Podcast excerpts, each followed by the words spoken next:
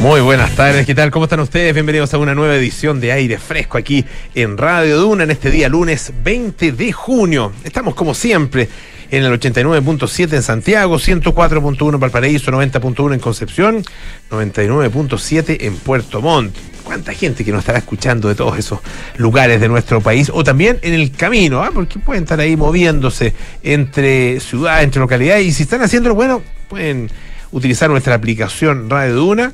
También estamos en el canal 665 de BTR. O pueden entrar a duna.cl, donde está absolutamente toda nuestra programación y también están nuestros podcasts. Lo mismo que en Apple Podcast, Spotify y las principales plataformas de podcast. Hoy tenemos a dos interesantísimos entrevistados. Vamos a estar con eh, Furchi.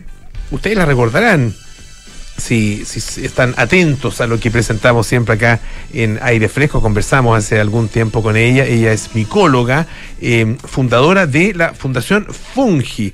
Ahí les empieza a sonar, ¿no es cierto? Y se convirtió hace algunos días en la primera chilena en ganar el premio al liderazgo en conservación de National Geographic, ah, esa importante institución estadounidense eh, que eh, entrega este reconocimiento y lo hace por primera vez a una eh, mujer chilena. Y además es primera vez, no solo una chilena, sino que también primera vez que se entrega a alguien que trabaja por el reino fungi, es decir, el reino de los hongos.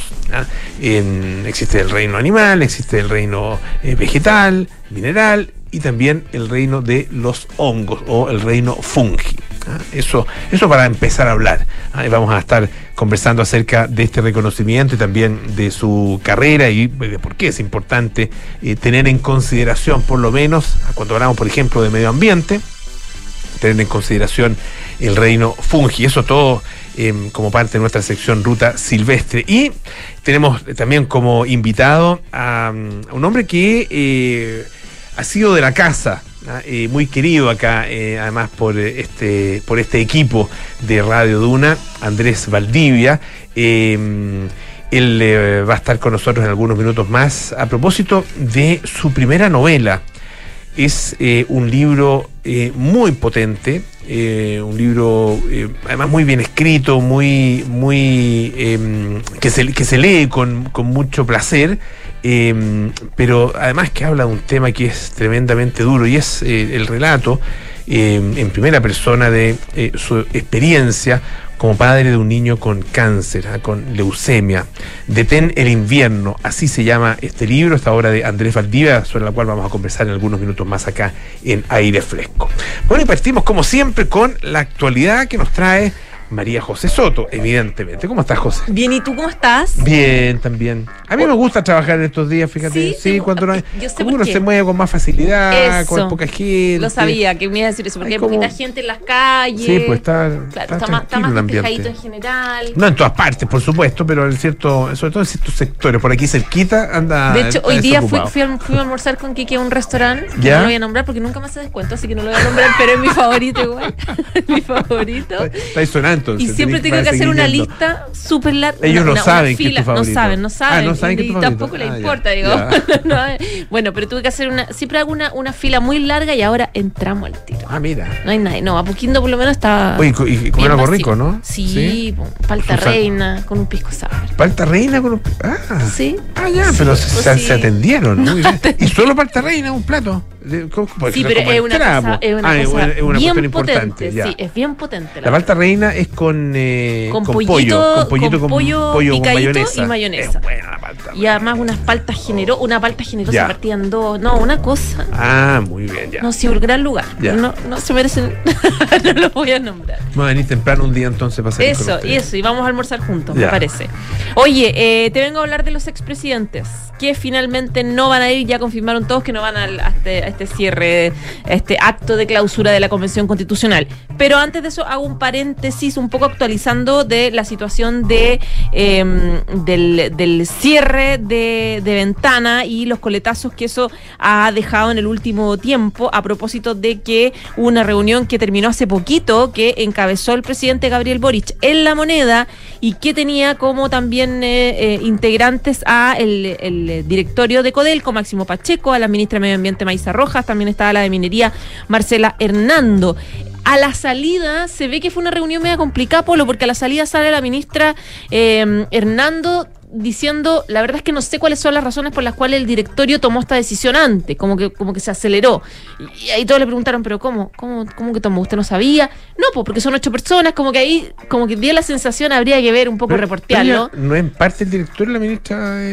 No, pues ya no estuvo en esa reunión, no, ah, de, Codelco, no, ella no toma la decisión y claro, ella dijo, yo sabía que probable que se iba a hablar del tema, sabía que eso podía pasar, pero la verdad es que siendo ocho miembros no, no, no, no nos enteramos. Un poco como que sonó un poco a, a tirarse la pelota como a, desvincularse un poco del tema, o por lo menos así sonó. Vamos a ver qué pasa, cuál es la explicación que da eh, los próximos días la propia ministra, o tal vez un poco que vaya avanzando el tema. Pero lo cierto es que la situación está muy complicada a propósito de ese cierre por el paro nacional que están convocando los trabajadores, por manifestaciones que hay en Quintero, y en paralelo también la Comisión de Medio Ambiente del Senado citó a la sesión especial a la ministra Rojas también por este anuncio, porque hay muchas dudas de parlamentarios eh, preguntándose cuál va a ser el plan un poco de remediación para la gente que vive ahí, cuánto se van a demorar, si hay recursos que se van a invertir, etcétera, etcétera. Así que es un tema que ya sabemos que no termina con el anuncio de cierre, sino que recién se abre eh, una, una, gama de alternativas que se van a demorar un poquito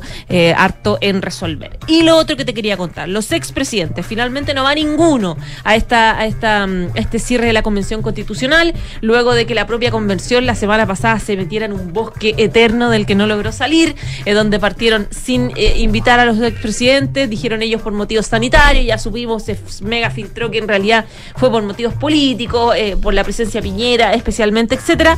Y después los invitaron a propósito de la presión de muchos dijeron, oye, pero la figura del presidente es una institución republicana, bla, bla, bla.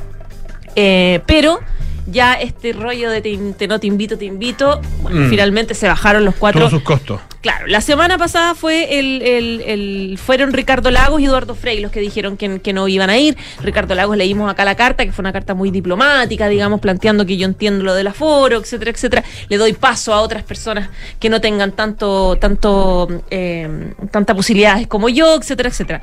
Bueno, y hoy día fue el caso de Michelle Bachelet. Ir y Sebastián Piñera. Mm. Michelle Bachelet solamente. Frey, entre, entre, tanto, el fin de semana, no sé si fue el viernes o fin de semana. Exacto. De manera muy lacónica, ¿no es cierto? No voy a eh, asistir. Dijo, gracias. Esta vez. Gracias por la invitación, pero esta vez no voy a asistir. Gracias, cariños Carlos. Sí, Eso, eso, fue como la mitad entre mm. Lagos, Frey y ahora Sebastián Piñera, que fue como oh, muy duro. ¿Por qué? Porque él envió una carta donde ah, dijo lo que yo creo que probablemente eh, todos los presidentes pensaron, que es que... Eh, que es que encontraron la situación un poco eh, falta de respeto. Sebastián Piñera mandó una carta donde dijo, y leo la mejor parte, dice, creo que la forma confusa y contradictoria en que se invitó a la y los expresidentes no honra la tradición de respeto republicano de nuestro país. Dice, eh, el expresidente Sebastián Piñera. Dice que las constituciones deben ser un gran marco de unidad, de estabilidad, de proyección, dentro de la cual se tienen que debatir democráticamente distintas ideas eh, y construirlas entre todos. Dice eh, también que para lograr ese objetivo es fundamental que la constitución tenga un amplio respaldo ciudadano. En Chile llevamos más de 40 años dividiéndonos, confrontándonos en, torno a esta constitución, etcétera, etcétera. Y agrega, la mayoría de los chilenos no quiere seguir dividiéndose y confrontándose.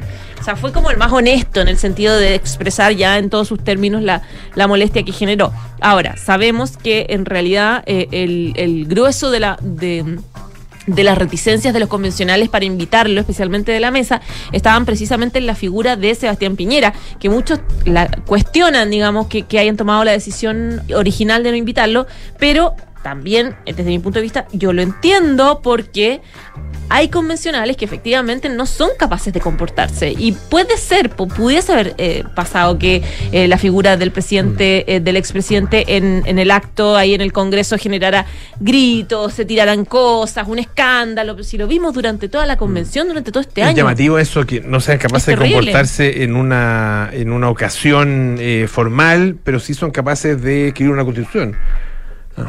Sí, claro. Es raro. Pero bueno. Pero bueno, la democracia es así, eh, pero o sea, es, difícil. Yo creo que no, no debería ser así. Yo, Mm. yo personalmente creo que no debería No, ser porque- así. O sea, pero ellos fueron elegidos, digamos, No, no, no, fueron elegidos. sí, sin duda fueron elegidos. Pero eso no les da el derecho a faltarle, el- a, a- a no guardar las formas democráticas, que son muy importantes. Ah, porque, la- porque, claro, algunos dirán las formas dan lo mismo. No, no dan lo mismo las formas, son, no. fundamentales. Ah, eh, y, y dentro de esas formas está sin duda el respeto. Salud. Gracias. Está el respeto hacia quienes fueron los. Los, los presidentes en, en otros en otros momentos de la historia. Tuvieron- quienes construyeron también la fueron- historia y que- también en la que fueron ahora elegidos estamos, democráticamente. Claro. Eh, con, con y, y con hartos votos además Son parte de la construcción en la que estamos ahora también. Abs- absolutamente. Absolutamente. No, sí, yo creo que argumentos tenemos hasta el final. Mm. Yo- Pero claro, uno lo ve desde el punto de vista operativo, logístico, eh, programático. Eh, me imagino esa, esa, esa, mm, esa directiva, esa mesa de la convención tratando de evitar algún tipo de bochorno, que ya han tenido tantos, la verdad. Entonces, claro, yo me imagino que, que esa fue Esto- como, nos va a quedar las cosas, invitamos En Piñera. clave, no, no sé si has tenido oportunidad de conversar con, eh, con algunas personas eh, que lean esto en, en clave electoral, digamos, en clave plebiscitaria.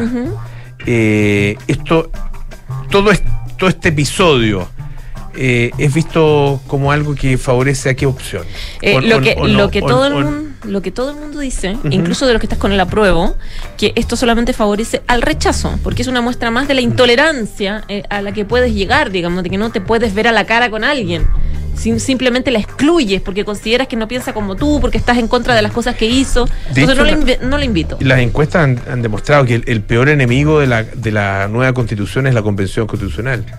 Curiosamente. Mira, bueno. Eso es lo que está mostrando la, la- las encuestas. En- en- la verdad que el, pre- el- el desprestigio de la convención, claro, efectivamente le juega un flaco favor a su obra, ah, que es esta propuesta de, de constitución que todavía no está lista, le quedan dos semanas ah, para, para ya entregar el, el borrador definitivo.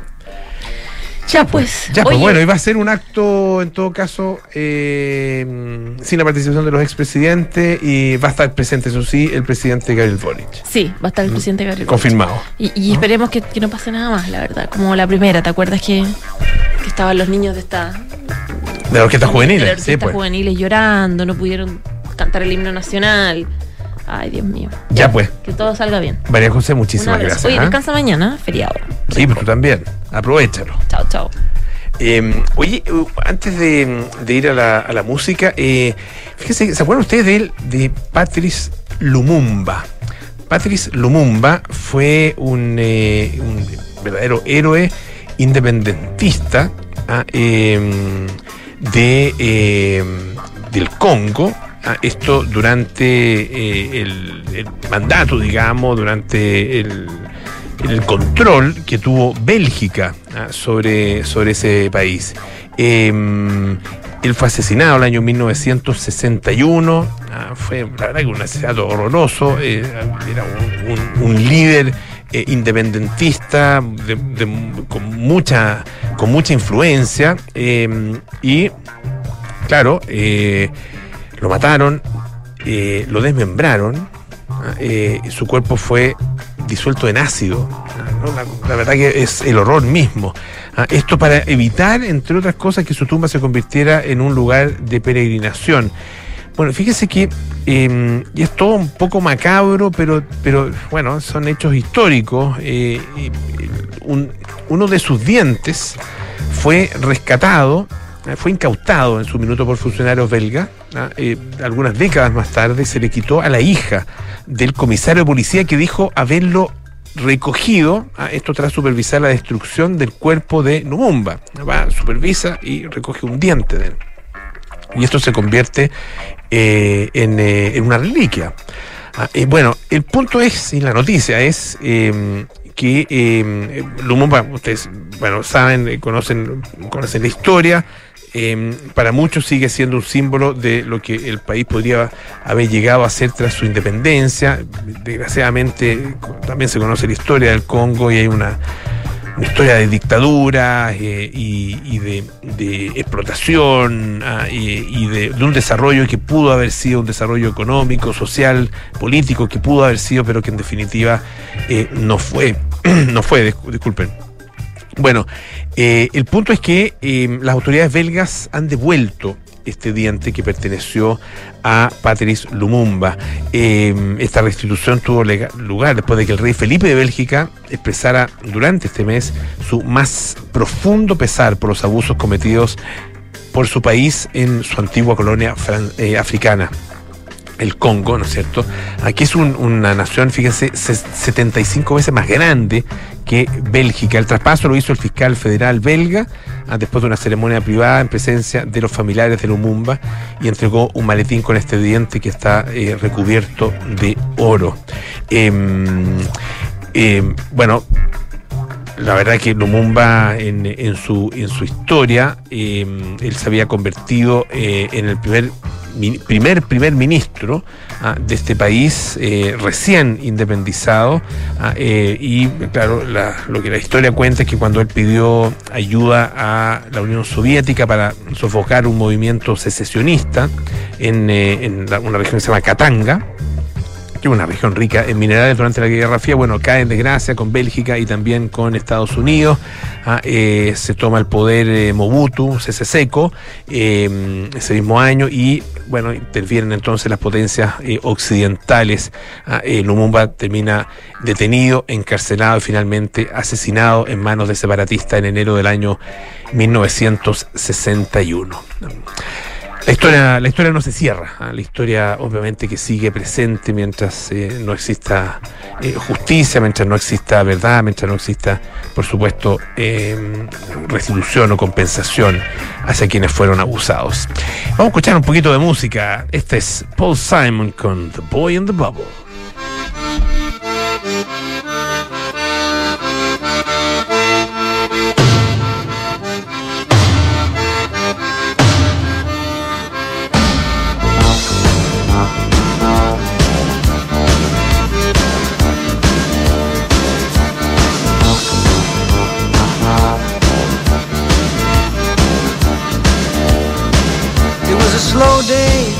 And the sun was beating on the soldiers by the side of the road. There was a bright light, a shattering of shop windows. The bomb in the baby carriage was wired to the radio. These are the days of miracle and wonder. This is the long distance call. The way the camera follows us in slow mo. The way we look to us all. The way we look to a distant constellation that's dying in a corner of the sky. These are the days of miracle and wonder. And don't cry, baby, don't cry, don't cry.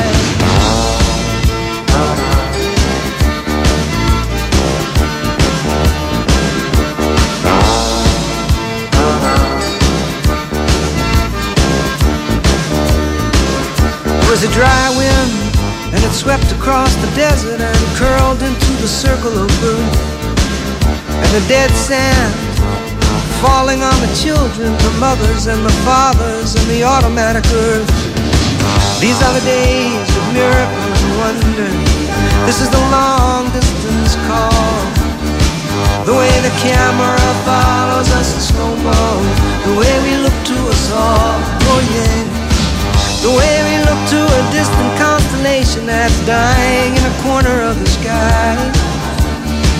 These are the days of miracle and wonder, and don't cry, baby, don't cry, don't cry.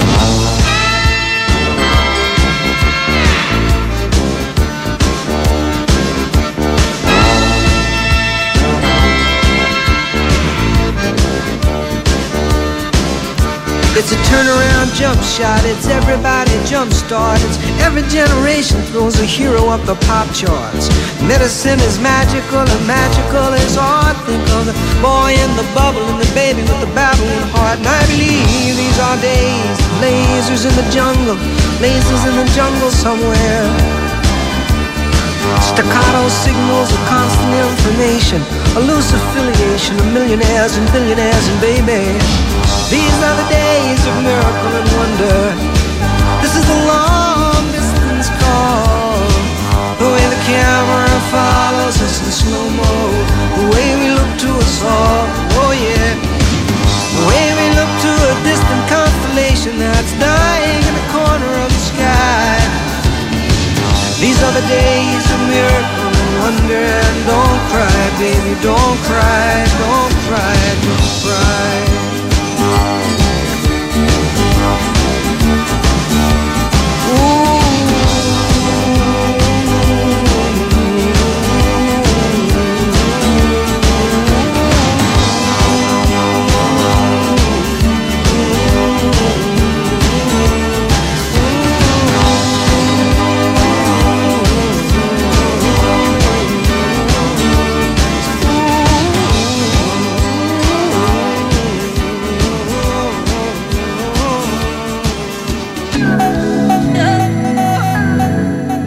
Nos internamos en el bosque y la montaña para encontrar a quienes abren nuevos caminos, porque somos parte de algo más grande que nosotros. Esto es Ruta Silvestre, en aire fresco.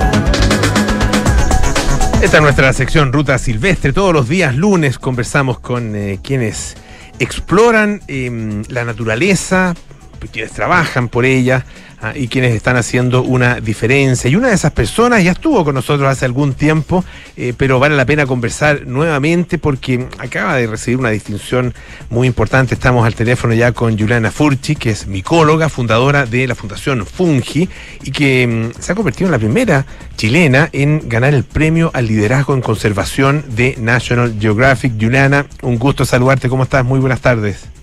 Hola Polo, buenas tardes. Muchas gracias por la invitación y qué buen tema de Paul Simon que estaba sonando ahí. Gran canción, ¿ah? Sí. ah, mira, qué bueno. Disco entero, el Sí. disco entero es bueno. Sí. Oye, Yulana, eh, hab- hab- hablemos acerca de, de este, de este premio.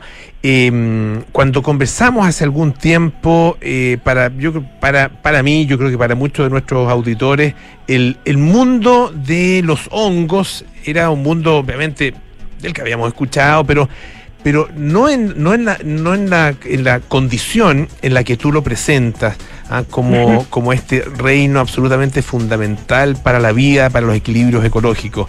Ah, eh, ¿Qué significa para ti recibir este premio al liderazgo en conservación? Hoy es un tremendo, tremendo orgullo y, y lo recibo con mucha humildad y con, con, mucho incentivo para seguir trabajando.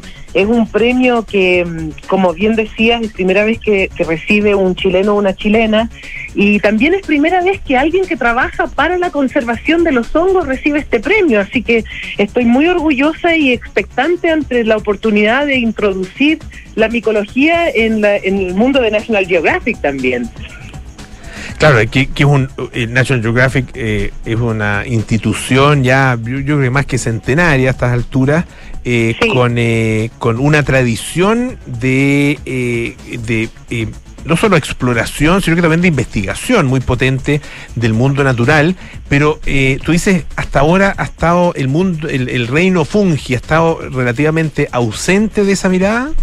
Totalmente. Esta es primera vez que ellos reconocen algún tipo de trabajo reconocido a, a la micología y a los hongos y de hecho de los eh, de las decenas de miles de, de oportunidades de financiamiento que han entregado ellos para proyectos, eh, un porcentaje muy menor ha sido dedicado a, trabajo con hongos. Así que tomo este reconocimiento no solamente como un como una distinción a, mi trabajo y al de mi equipo, sino que también una invitación a ayudar a National Geographic a poner la micología en el pedestal que merece junto a las plantas, junto, junto a las plantas y los animales, a la botánica y a la zoología en el fondo.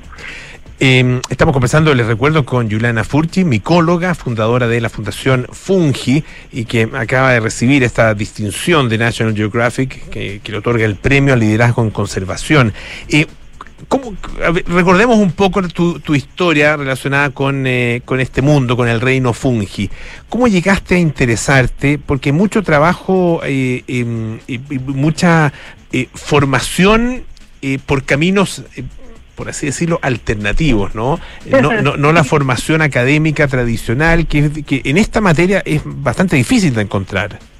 Justamente, Polo, mira, yo empecé hace 23 años con un momento en un bosque que me llevó a, a, interesarme por, los hongos, que vi una seta preciosa, eh, color naranja, en un bosque en Chiloé, y quería saber quién era.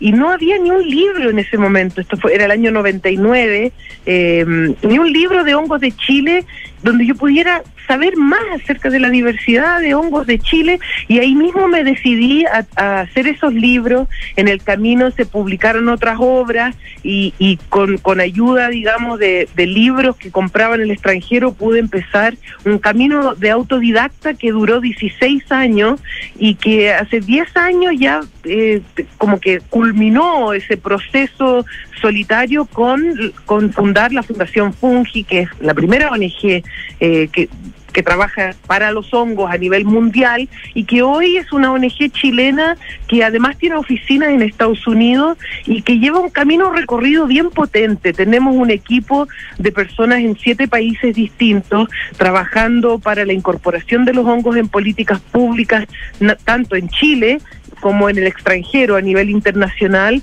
Estamos trabajando con educación, expediciones y también trabajando para conocer los usos ancestrales de los hongos. Así que ha sido un camino poco convencional, pero que ha sido de alto impacto y que felizmente hoy es reconocido a nivel mundial también. ¿Por qué son, eh, para explicarle a, a- para que nos expliques a todos nosotros, por qué son tan fundamentales los hongos? Ah, Hay una frase tuya eh, que está en la destacada en la página web. Los hongos convierten los sistemas a ecosistemas. ¿Cómo se produce esa, esa transformación? A ver, los hongos son organismos que conforman un reino entero, un reino como el a- equivalente al reino de las plantas, al reino de los animales, ¿no es cierto? Y otros reinos de la vida. Los hongos son los organismos que permiten que las plantas puedan vivir fuera del agua, cuando la cuando la vida emerge de un, de un sistema ecosistema y conquista la tierra, las plantas lo hacen eh, junto en una simbiosis muy profunda, en una alianza muy profunda con los hongos. Los herbívoros, por ejemplo, el- la- las vacas, ¿no es cierto?, elefantes, otros no pueden digerir las plantas que comen eh, si es que no fuera por los hongos que viven dentro de su estómago. Y los hongos son en efecto los organismos que reciclan la materia orgánica, que hacen posible que los flujos de energía y de nutrientes eh, existan en la vida, conectan toda la vida en la Tierra y permiten que pueda eh, seguir habiendo vida a pesar de que los ciclos de algunos seres vivos terminan. ¿no? Son, son, los, son el firmamento de la vida en la Tierra. Eh, Juliana, eh, ¿cómo proyectas tú el trabajo que, que has estado haciendo durante todo este tiempo, que parte con, eh, tal como tú nos describías, con esta, este esfuerzo de formación eh, primero y después ya eh, de, de profundización, investigación y, y difusión ah, de, la, del- de la importancia y de eh, el papel que juega el reino fungi en, en, eh, en los ecosistemas? ¿Qué se proyecta hacia adelante? Mira, hacia adelante, Polo, vienen varias cosas. Eh, dentro de los objetivos de la Fundación está aumentar eh, el nivel de protección a nivel internacional de los hongos, su incorporación en políticas de conservación y de diversidad biológica. Eh, ojalá que en términos de educación se enseñe a niños, niñas y niñas en todo el mundo, tanto de hongos como de plantas y animales. Queremos seguir descubriendo la diversidad fúngica del planeta, de los lugares más remotos y más silvestres, pero por sobre todo te diría que lo más importante para mí es servir de plataforma para todas las personas que quieran saber más de hongos y que quieran servir de alguna manera a ese reino. Eh, el camino que yo he abierto y el camino que mm, junto a mis colegas en la Fundación Fungi seguimos abriendo tiene por como propósito ser una plataforma micológica. Nosotros queremos ser la plataforma desde la cual cualquier persona pueda despegar y hacer un aporte para traer justicia hacia el reino de los hongos, para protegerlos a ellos, a sus hábitats y a las personas que de ellos dependen. Y en, el caso de nuestro país, eh, ¿qué tan presente está eh, en, por ejemplo, la legislación y las políticas públicas el reino fungi, el reino de los hongos? Chile es un país reconocido a nivel mundial por sus políticas públicas que protegen tanto los hongos como plantas y animales. Somos el único país del mundo que incorpora los hongos en su legislación ambiental al mayor nivel legislativo. Dentro de nuestra ley general de bases del medio ambiente se nombran a los hongos eh, como, como sujetos de protección, como sujetos de atención para un inventario nacional y dentro de cada evaluación de impacto ambiental en Chile se debe incluir una línea de base de hongo. Y Chile es líder a nivel mundial eh, en esta materia. Eh, sin embargo, todavía faltan cosas por hacer falta, por ejemplo, que en Chile, por, en el Museo Nacional de Historia Natural, eh, los, los hongos cuenten con una curatoría propia, con un departamento propia, propio, que no estén junto con las plantas, ¿no es cierto? Los hongos se estudian eh, como, como ciencia aparte y, y el patrimonio fúngico de un país se guarda en un fungario, no un herbario. Entonces todavía quedan, por ejemplo, pasos como ese, como que eh, instituciones a nivel nacional eh, tomen las medidas necesarias para que los hongos estén al mismo nivel de atención y de financiamiento que plantas y animales pero estamos mucho mejor que otros lugares. Bueno, y este premio, este reconocimiento sin duda lo demuestra de manera muy clara. Eh, le queremos agradecer muchísimo a Juliana Furchi, micóloga, eh, fundadora de Fundación Fungi. Eh, ustedes pueden encontrar toda la información acerca de la fundación en ffungi, fungi con G, ¿no es cierto?, de gato, ffungi.org. Ah, ahí hay muchísima información, está todo el trabajo eh, que hace Juliana, que hace también eh, su equipo. Muchísimas gracias, Juliana. Felicitaciones además por este reconocimiento y mucho éxito. que esté muy bien. Gracias, Polo. Un abrazo. Igualmente, muchas gracias. Hoy, eh, reservar tus vacaciones de invierno en Hotel Termas Chillán es reservar los mejores recuerdos, es reservar momentos inolvidables en familia, es reservar todo lo que significa unas vacaciones de invierno en un lugar simplemente excepcional. Haz tus reservas en reservas arroba termaschillán.cl o en www.termaschillán.cl. Posgrados de la Universidad San Sebastián cuenta con más de 100 programas en diversas áreas del conocimiento. Más de 13.000 egresados han preferido sus magíster, diplomados, postítulos y especialidades. Conoce más en posgrados.uss.cl. Hacemos una pausa y volvemos con más aire fresco en un par de minutos. Esto es Radio Duna.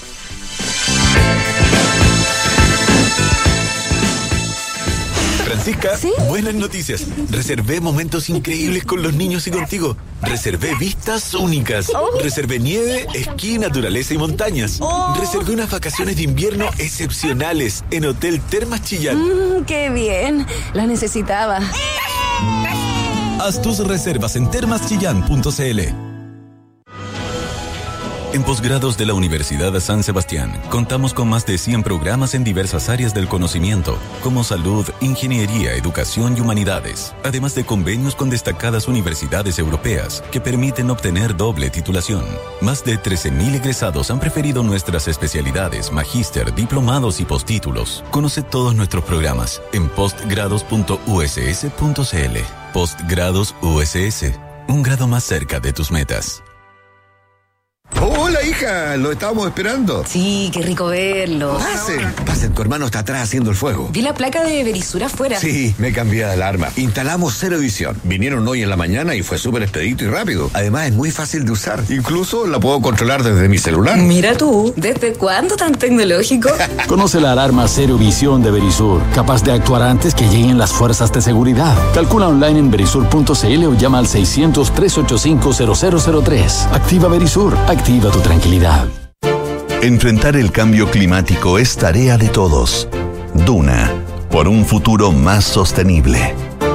El cambio climático deja su rastro en América Latina y se manifiesta en forma de olas de calor, sequías, eventos climáticos extremos y pérdida de la biodiversidad según el último informe del Grupo Intergubernamental de Expertos sobre el Cambio Climático de las Naciones Unidas, el continente será una de las zonas donde los impactos del calentamiento global serán más intensos. Sin embargo, Latinoamérica puede dar importantes pasos en materia de mitigación y adaptación para revertir este pronóstico. Renovar la agricultura con innovación, generar energía renovable, desarrollar el hidrógeno verde, reforestar y recuperar tierras degradadas son algunas de las oportunidades que ayudarán a nuestro continente a revertir un difícil escenario futuro. Acciona, expertos en el desarrollo de infraestructuras sostenibles para recuperar el planeta. Ahora que hay ciclovías, voy en bici para todos lados y llego a la puerta de mi casa. Me encanta salir al parque. Ahora está lleno de juegos. Viviendo acá tengo el banco al lado. Ya no tengo que ir al centro. Cuando pensamos una mejor ciudad, la planificamos y la hacemos realidad. La Cámara Chilena de la Construcción te invita del 5 al 7 de julio a la undécima versión de la Conferencia Internacional de Ciudad. Un espacio de colaboración donde expertos conversarán sobre cómo avanzar en soluciones que nos acerquen a la ciudad que queremos. Participa en www.conferenciaciudad.cl. Israele. ¡Ey, ey! Fa- familia, familia, suegra, por favor, atención. Pongan atención que va a hablar el niño. Familia, tengo una noticia que contarles. Después de mucho tiempo, años de esfuerzo, años, lo logré, lo logré. ¡Me compré el auto! Pero ¿cómo tan, güey? Comprarse un auto ya no es una buena noticia. Descubre la nueva forma de suscribirte a un auto en smarticar.cl sin hacer trámites, pagar mantenciones, patente ni seguros. Porque hoy comprarse un auto no es Smarty. Smarticar, tener un auto nunca fue tan fácil. No, pero ¿cómo tan?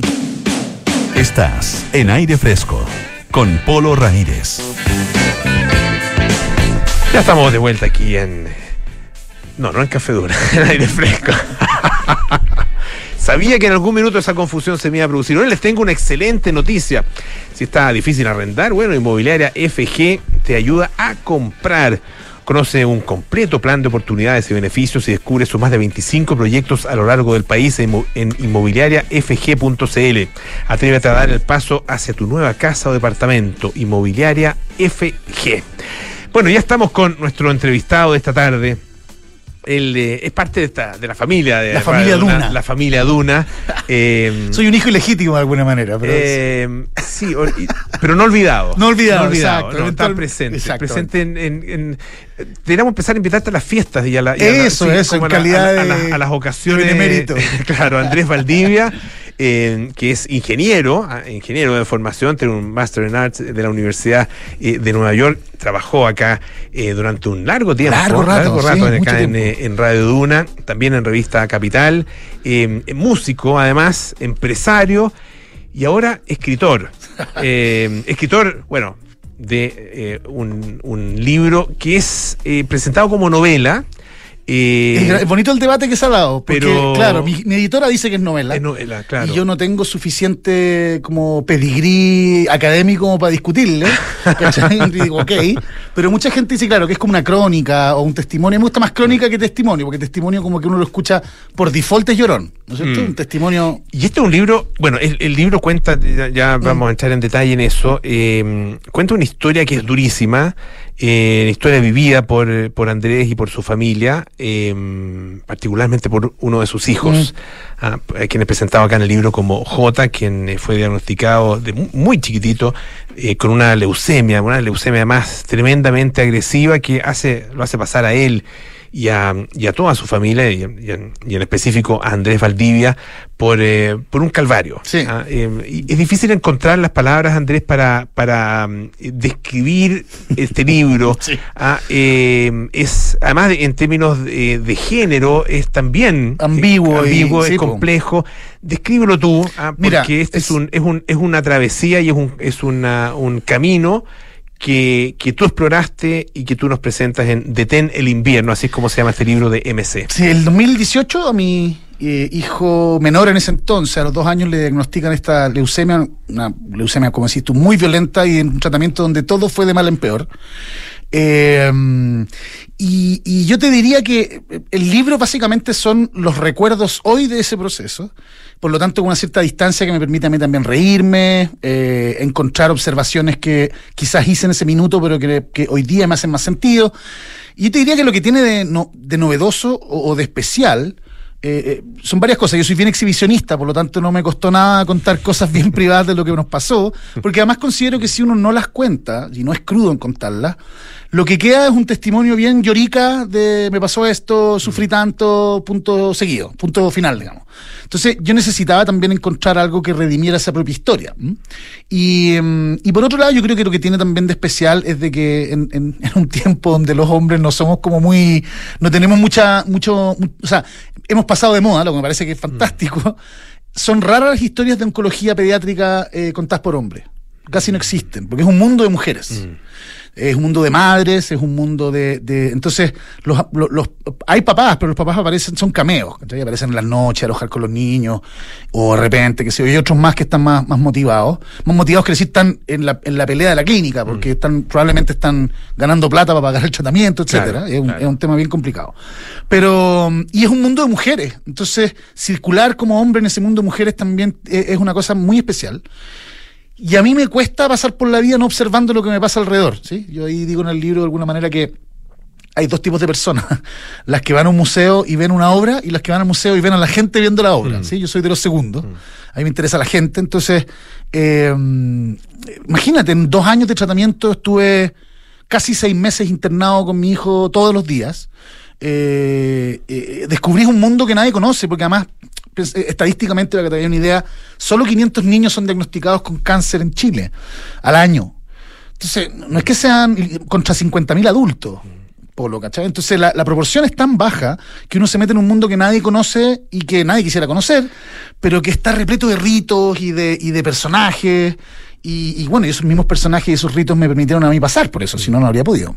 Es una, claro, puede ser que estadísticamente sea eh, poco significativo, pero es devastador para cada uno de los casos. o sea, es ¿no un cierto? caso como Y si fuera. no- sí, po. y, y- tiene, tiene- en ese sentido es una, una bomba atómica en, en una familia. ¿ah? Es eh, feroz, Cuando sí. se habla de enfermedades catastróficas, esta- Claro, o sea, la palabra catástrofe es real. es real, es absolutamente. es un- claro. una catástrofe emocional eh, y financiera para, la- para el 99% de la población. ¿eh? Y entonces tú estás permanentemente aterrado por tu cabro chico, pero al mismo tiempo estáis en una crisis matrimonial y al mismo tiempo estáis eh, tratando de conseguir, o sea, asustado porque se desborde el presupuesto, eh, peleando con Lisapre, eh, consiguiendo, o sea, no consiguiendo remedios, sino que asustado por ciertos síntomas que veís saliendo al pasillo, aprendiendo medicina para no sobre reaccionar porque tú tenés que también construir una relación con el equipo médico.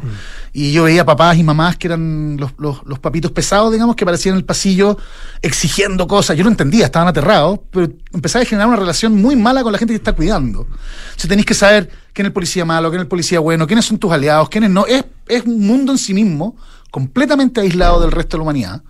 Eh, y, y- y que bueno, y con el tiempo, y de eso un poco se trata la- el, el libro, o es una de las razones por las cuales yo lo hice, es muy difícil salir, Polo. O sea, por varias razones, por, por las heridas que quedan eventualmente emocionalmente, pero también por cosas muy triviales. Uno se hace adicto al equipo médico también.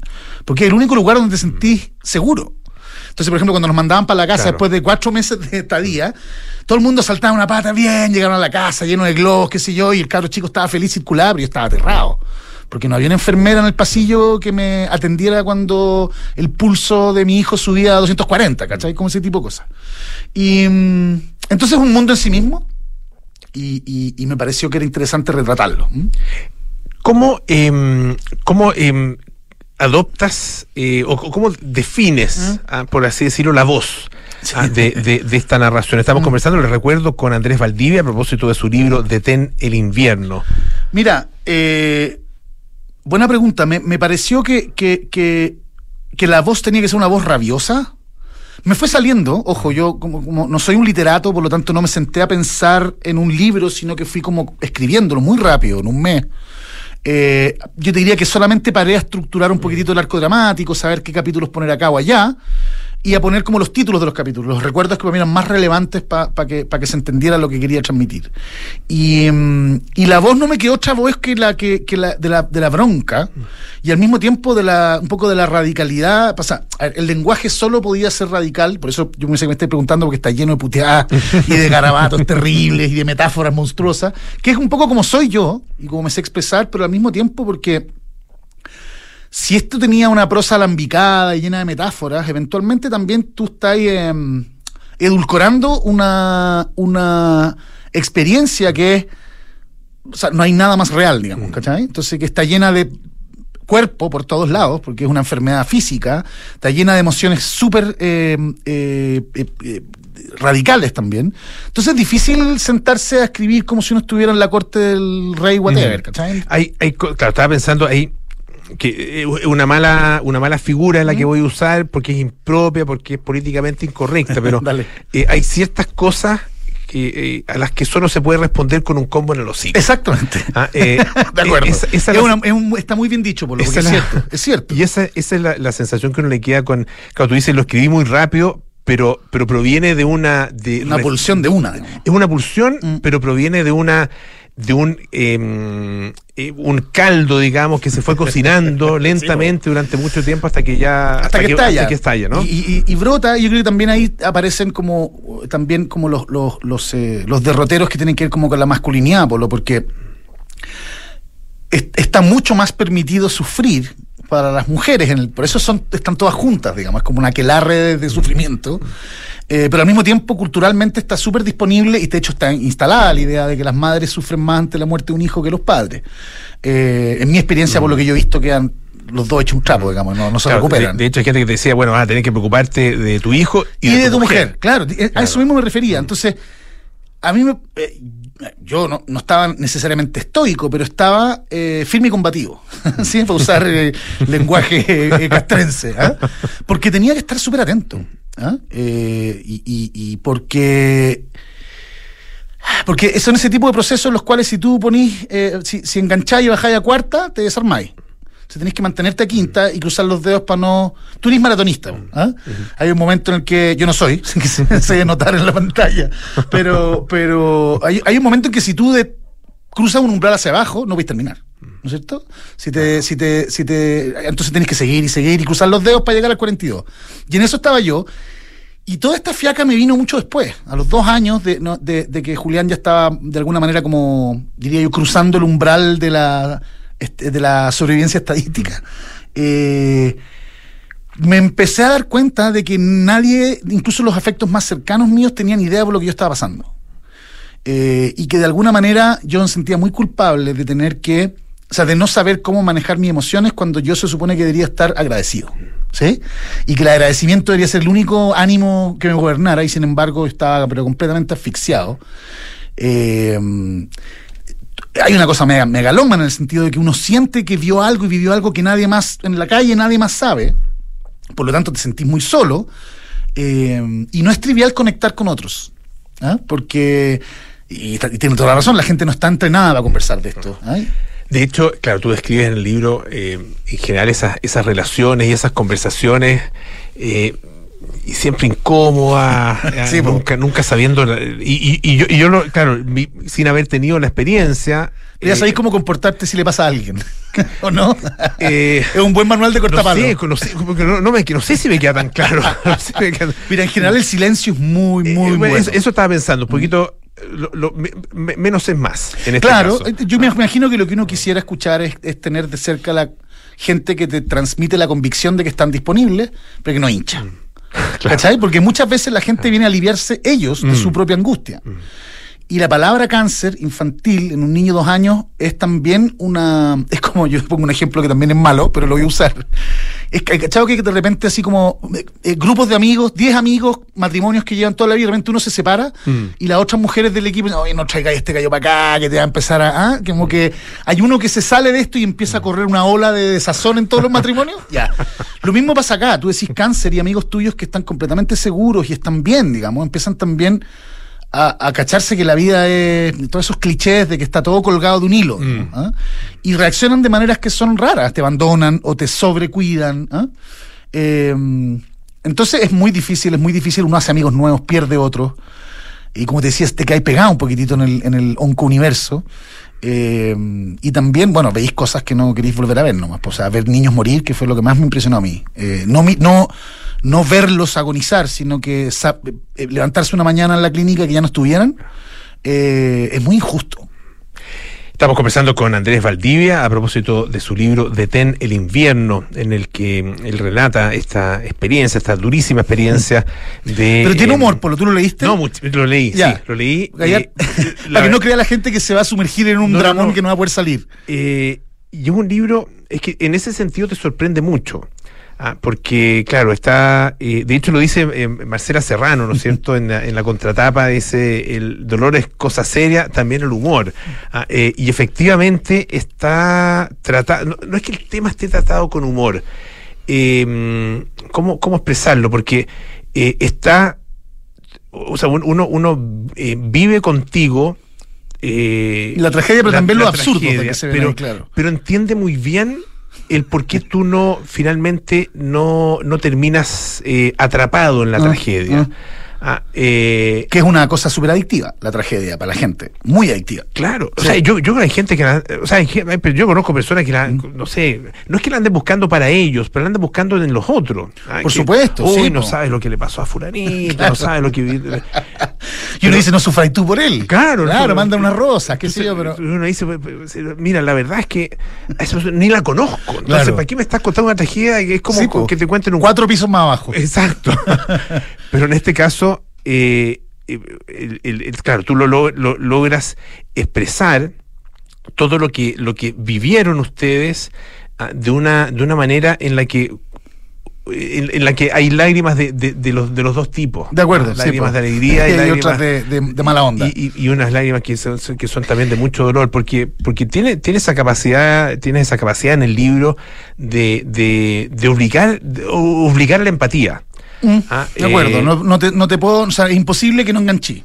es si te imposible metí que ahí, no salí. Exacto, exacto. Que bueno, eso es una tremenda virtud, encuentro yo en un texto. Ah, No, absolutamente, porque, porque efectivamente, o sea, el, el- te, te toca, claro, yo a lo mejor lo, lo miro también como papá, Mm. ya bueno, de hijos grandes a estas alturas, pero, pero. Si te pasara con un nieto, ¿tenés nieto? Sí, sí, claro, o sea, Es uno- monstruoso. De hecho, los abuelos quedan mirando al sudeste, no saben cómo reaccionar, porque imagínate, veía a tu nieto sufrir y a tu hijo. ¿sí? Es muy heavy. Y, y yo, bueno, ahí tocaste el tema de la paternidad, que para mí fue muy importante. Eh, y mm, cortito. Y ya está el Mauri aquí haciéndonos señas. No, es Mauri. Mauri no pescar. está molestando nomás. Está preocupado la tanda. de las menciones. No, que- si que- después viene Matías del Ah, así que lo ya, mismo. lo mismo. El desorden Nunca empieza. se enoja. El, eh, como que la paternidad.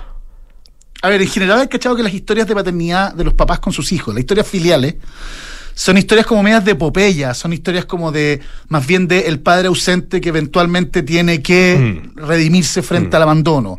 El padre que apretó tanto a su hijo mayor que finalmente lo destruye y que tiene que volver a quererlo. Esas son las historias de papás, ¿sí? Eh, no están las historias de papás de cuidado. Esas son No, las historias de mamá. de mamá, claro, ¿Ah? claro. Entonces, a mí me pareció que eso tenía un cierto valor. ¿Y, y, y cómo iba a escribir esa historia eh, meciendo la cunita y escuchando mazapán? Tenía Mm. que meterle chuletas nomás, ¿eh? porque si es lo que le pasa a uno, no hay nada que hacer. ¿Mm?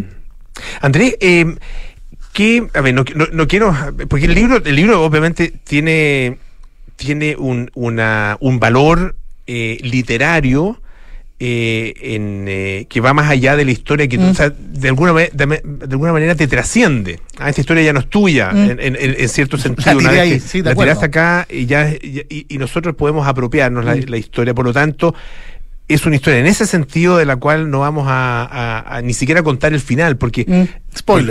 porque es Sí, spoiler, po. porque por decirlo de esta manera, tú coqueteas con la muerte. Permanentemente. Ah, en- en, eh, y, y- y de manera muy, muy cercana. Mm.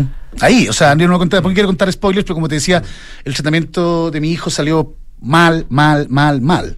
Y estadísticamente, cuando las cosas empiezan a salir mal, tus chances se reducen y en pediatría. Se, ¿ha ¿Cachado que uno dice, escucha de repente un adulto que te dice como, no, mi marido tenía 2,5% de sobrevivir? Bueno, en los adultos esas cosas pasan. Cualquier niño que tiene menos de un 20% de sobrevivir no va a sobrevivir. Así funciona con los niños. Eh, entonces, cuando se te dan vuelta todas las estadísticas, eh, es... eh, bueno, y ¿sabes qué? Son largos estos tratamientos. Yo siempre pongo el ejemplo que es como... Ojalá no me pasara nunca, pero si atropellan a un hijo tuyo, hay un tiempo acotado de tratamiento específico, de miedo muy profundo, pero que no dura dos años. Entonces tú eh, vas metiéndote en un pozo donde la muerte está ahí circulando. Tenés que aprender a convivir con ella. Nadie sabe convivir con la muerte, nadie está entrenado para eso. Pues te vas descubriendo a ti mismo cómo bancártela. Ese, bueno, y yo te diría que, volviendo al tema literario, yo la razón por la cual tiré esta historia afuera, digamos, porque podría haberla hecho en un PDF para mi hijo, ¿no? Y cuando Claro. tuviera 18, y la aquí está, digamos, ¿ah? lee tu historia, que es la nuestra. Eh, fue porque las personas con las que, o sea, mi, mi editora me dijo, oye, esto tiene calidad literaria en sí misma, es una historia que merece ser contada. Yo tenía hartos remilgos sobre, sobre, sobre publicarla. Entonces la testé con algunos escritores. Y todos me dijeron, upa. Entonces dije, ok, chalupa. ¿m? Andrés Valdivia, autor de Detén el invierno, muchísimas gracias por estar esta Gracias, tarde acá Polo, sobre todo por tus preguntas bacanas. Muchas gracias, eh, Andrés. Ven que es de la casa, pues, entonces nos con cariño. Eh, cartas notables viene a continuación con Bárbara Espejo. Nada personal con Josefina Ríos y Matías del Río. Terapia Chilensis con María José Ollea, Arturo Fonteni y Joseph Ramos. Sintonía de Crónica Epitafios con Bárbara Espejo y Rodrigo Santa María. Nosotros nos juntamos el día miércoles para más aire fresco. Sigan en Radio Duna. No solo hoy, sino que también mañana, día feriado, la mejor música en el 89.7. Chao.